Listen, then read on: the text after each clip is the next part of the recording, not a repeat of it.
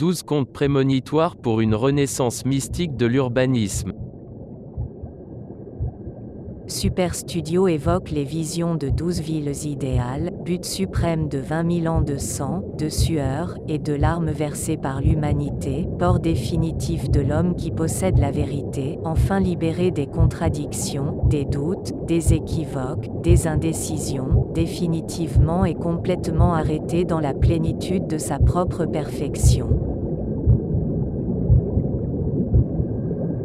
Troisième ville. New York of Brun,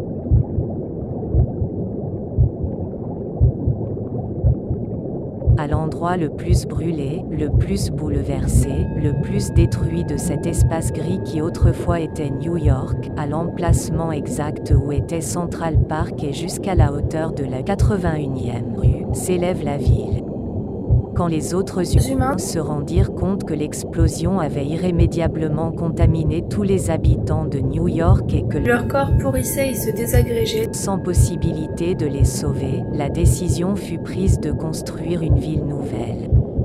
C'est un long cube, large de 180 pieds de hauteur, recouvert de carreaux de quartz de 10 par 10 pouces, sur chacun desquels on a creusé une lentille de 9 pouces de diamètre.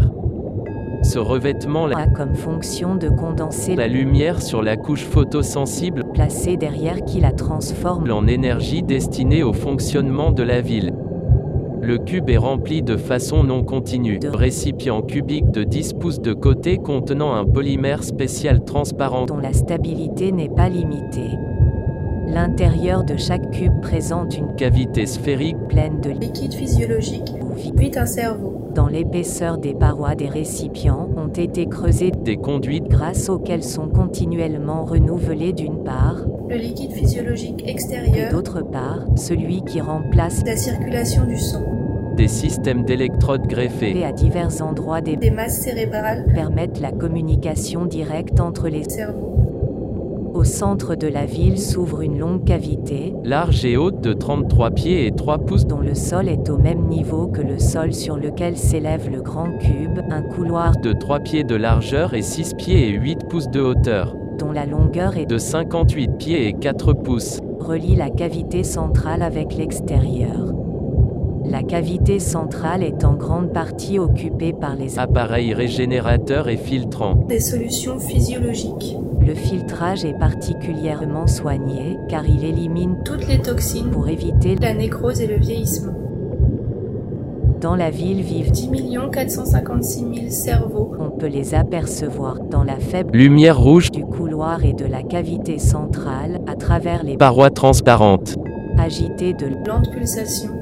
Ils sont plongés dans d'interminables méditations ou concentrés dans des colloques muets et indéfinis.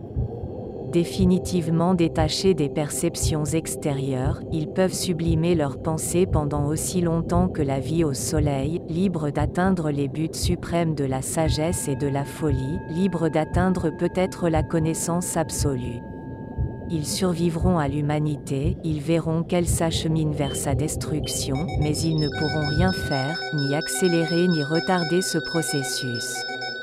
Et ils seront finalement seuls.